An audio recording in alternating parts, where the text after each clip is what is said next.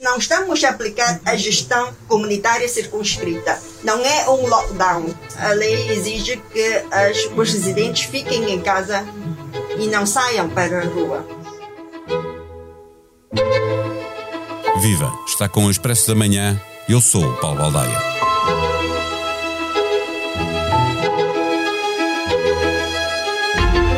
No pequeno território de Macau, com 33 km um terço da cidade de Lisboa, vivem cerca de 700 mil pessoas sujeitas por estes dias a um rigoroso confinamento assente na política chinesa Covid-0. Já lá vão quatro semanas, duas com restrições mais rigorosas que podem aliviar a partir do próximo sábado. Todos os macaenses estão obrigados a rondas de testes PCR e nem os animais puderam sair à rua.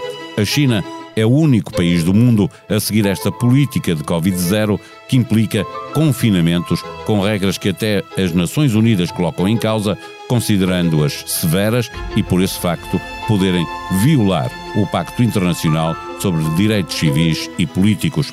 Parecem claramente desproporcionais se considerarmos que atingiram este nível nos 150 casos diários, 21 por cada 100 mil habitantes, e que agora estão nos 30 casos 4 por cada 100 mil habitantes. No momento em que o governo de Macau anuncia um pequeno alívio das medidas de confinamento, ligamos para este território que um dia foi português para uma conversa com duas professoras, Carla Grilo e Natasha Fidalgo. O Expresso da Manhã tem o patrocínio do BPI. O seu projeto pode mudar o futuro. Conheça as condições de financiamento BPI para apoiar os projetos de investimento sustentável da sua empresa. Banco BPI SA. Registado junto do Banco de Portugal sob o número 10. Viva Carla Grilo, viva Natasha Fidalgo. Para começo de conversa, são amigas há quanto tempo é que não conseguem estar juntas no mesmo espaço? Proibidas há quatro semanas, não é? Sim. Há Sim. quatro semanas que dura já este confinamento e ele mantém-se atualmente. Mantém-se. Tem, tido- tem tido moldes diferentes. Temos duas semanas agora em confinamento que dizem que não é lockdown, mas é um confinamento que não podemos sair de casa. E antes disso tivemos outras duas semanas com um confinamento menos absoluto que este, mas também que impedia de ir trabalhar e impedia de ir a vários espaços.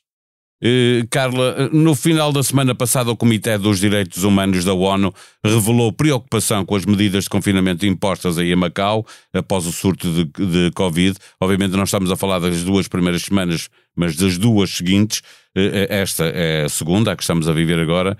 Eh, Considerou a ONU muito severa, chamando a atenção para o facto de poderem violar o Pacto Internacional sobre Direitos Civis e Políticos. Que medidas é que levaram as Nações Unidas a mostrar esta preocupação? Eu acho que tem a ver com o facto de nós não nos conseguirmos movimentar livremente e, e as pessoas não terem de facto liberdade para se manifestarem, eh, saírem à rua, eh, especialmente as empregadas domésticas, por exemplo, eh, foram pedidas para ir viver com os patrões ou então têm que fazer testes diários. Os animais de estimação também não, não têm direito a nada, nem sequer a ir à rua. Portanto, foi-nos negado tudo, à exceção de, pronto, podemos ir ao supermercado, é verdade, mas eh, fora isso não temos direito a nada. Eh, E eu acho que, de facto, cortaram-nos eh, cortaram os direitos e, e deixaram-nos um bocado presos dentro de casa, independentemente da nossa saúde mental ser afetada ou não, e, e física, não é? Eh, eh, Natasha, isso significa é uma questão de proporcionalidade que está em causa ou há medidas que em qualquer circunstância não fariam sentido? Porque eu, eu olho, por exemplo, em Portugal também houve um confinamento em que as pessoas estiveram obrigadas a ficar em casa, eh, co- poucos podiam sair só para, para empregos considerados essenciais. É isso que está em causa ou, há de facto medidas como esta, por exemplo, dos anima nem sequer os animais poderem sair à rua, medidas que, que ultrapassam qualquer bom senso? Ultrapassam o nosso bom senso, pelo menos daí de quem, de quem tem pensamento de oeste, não é? Eh, aqui eh, não passa o bom senso, tanto que continua a impor as medidas para serem feitas assim, isto porque vai eh, decorrer com aquilo que entende a China que é preciso ser feito, que é chegarmos aqui aos zero casos. Portanto, não tem nada a ver com proporcionalidade. Nós temos milhões de pessoas a viverem aqui uh, e os casos que efetivamente existem são muito poucos, não é? Nem sei em que porcentagem estamos, mas não chegou ao 1%. É, certo, é porque eu, eu pergunto também à Carla, eh, eh, houve uma clara diminuição do número de casos, não é? Nós estamos a falar, havia há pouco tempo mais de 150 casos por dia, o que é pouco em termos de, de percentagem, mas eles estão agora nos 30 eh, eh, é a política Covid-0 eh, não há indicação por parte das autoridades de Macau de que possa haver um alívio, já não digo acabar totalmente com o confinamento, um alívio das medidas para atingindo um determinado valor. É mesmo só quando chegarem ao zero é Não, eles, eles vieram dizer agora, portanto, atenção que estes 30 casos, a maior parte deles são dentro de zonas que estão em total lockdown, de pessoas que não podem sair, que estão em apartamentos que estão totalmente, em blocos de edifícios que estão totalmente bloqueados, em que as pessoas não podem sair, em que lhes são levado, portanto a alimentação é-lhes levada, uh, são desinfetados, não têm direito de sair à rua, são feitos testes diariamente ou dia sim, dia não, portanto é, eh, o maior número de casos está dentro desses edifícios. A política caso zero que eles vêm dizer é limitar, portanto, ir ao mínimo possível de casos e então a partir daí retomar a normalidade, o que eles chamam normalidade. E a normalidade deles, que eles vieram dizer hoje, é Uh, continuamos a ter que sair à rua de máscara a KPN95, os cães já podem ir à rua, as empregadas continuam a ter que ir, a ter que viver com os patrões ou então a fazer testes diariamente, um, podemos ir às compras, as lojas vão reabrir, mas com limitações, ou seja, continuamos a focar-nos totalmente no caso zero. Não podemos ter Covid.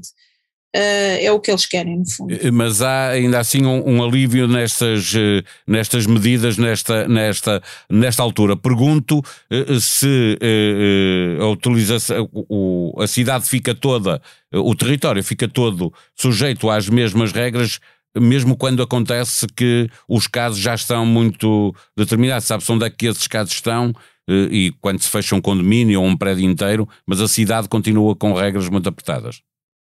Sim, sim, a ideia é essa. Eles têm dividido isto por zonas vermelhas, zonas amarelas e as que não têm cor nenhuma. Uh, nós temos um código no telemóvel que é feito por QR Code diariamente, que já temos desde 2020, uh, ah, e nesse código diz que nós somos um código vermelho ou um código amarelo, como se estivéssemos num filme de ficção científica. E as pessoas que estão com código vermelho nem sequer podem sair de casa, as que estão com código amarelo ficam impedidas de entrar uh, em, em todo o lado. Podem andar na rua, mas não podem usar transportes públicos nem nada do género.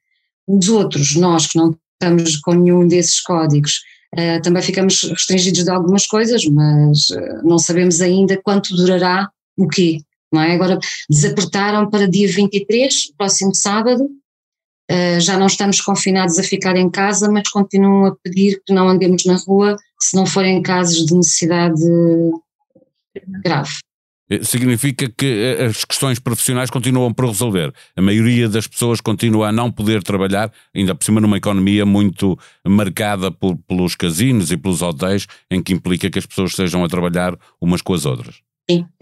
Eh, Sim, eles pediram para, no caso, por exemplo, dos casinos, uh, diminuírem a 50%, uh, reduzirem a 50% os funcionários dentro dos casinos, nas lojas trabalharem por turnos, uh, para haver uma redução de pessoal dentro das lojas para não haver, uh, para não haver contaminação, no fundo.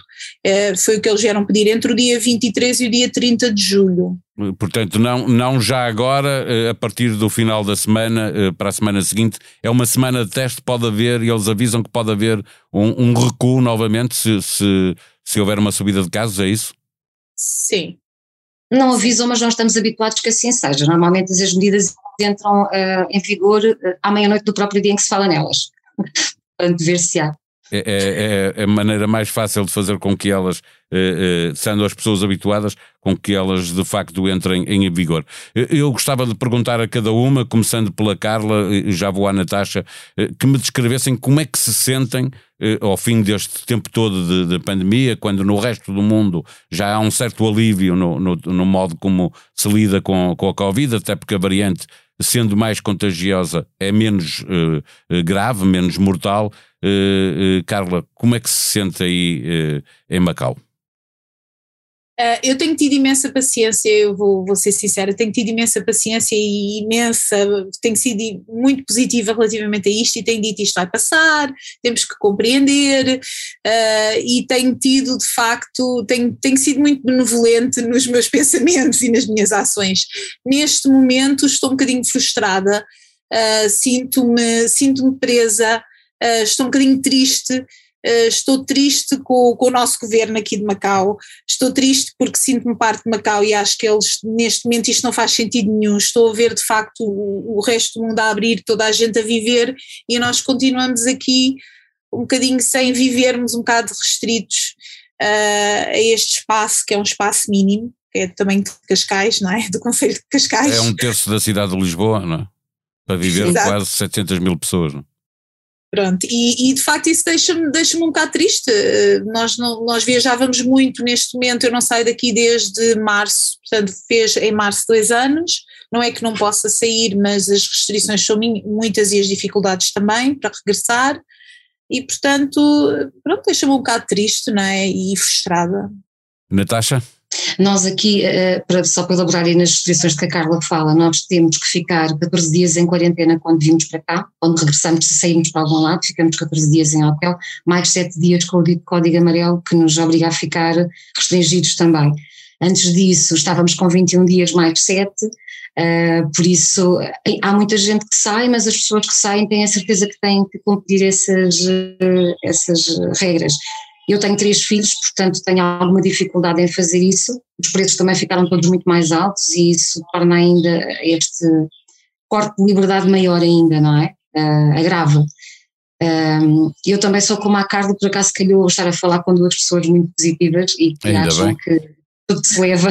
Uh, há pessoas que estão com ataques de pânico e crises de ansiedade cá em Macau continuadamente com estas situações, porque só agrava, não é? Não tem vindo a melhorar. Aquilo que se chamam aqui normalidade, eh, para nós é difícil de, de, lidar. Temos que dar aulas com máscara sempre posta, desde 2020, não é? Nós andamos assim há dois anos e meio e isto é, é muito cansativo. Um, mas acho que estou com a Carla, mais vale esperar que dias melhores virão e não faço intenção de sair daqui para ir morar para o outro lado, como muitos portugueses têm saído de cá em demandada, portanto é aguardar e esperar que, que seja rápido. Aproxima-se o fim de semana, comece a preparar a sua playlist de podcast. Se vai de férias, tanto melhor, fica com mais tempo para pôr em dia conversas que perdeu e vale a pena ouvir. Deixar o mundo melhor três episódios de uma conversa do fundador do Expresso, Francisco Pinto Balsemão, com o Presidente da República, Marcelo Rebelo de Sousa. As Mulheres Não Existem, um podcast de Carla Quevedo e Matilde Torres Pereira, que conversam com a vice-presidente do PSD, Margarida Balseiro Lopes, que reconhece que os partidos continuam a ter um problema em dar oportunidades às mulheres.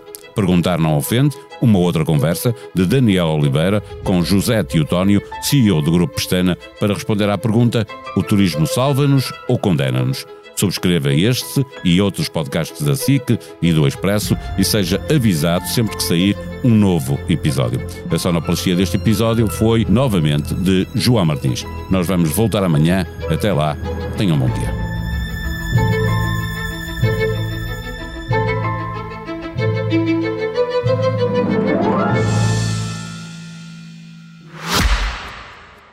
O Expresso da Manhã tem o patrocínio do BPI. O seu projeto pode mudar o futuro. Conheça as condições de financiamento BPI para apoiar os projetos de investimento sustentável da sua empresa. Banco BPI SA. Registrado junto do Banco de Portugal sob o número 10.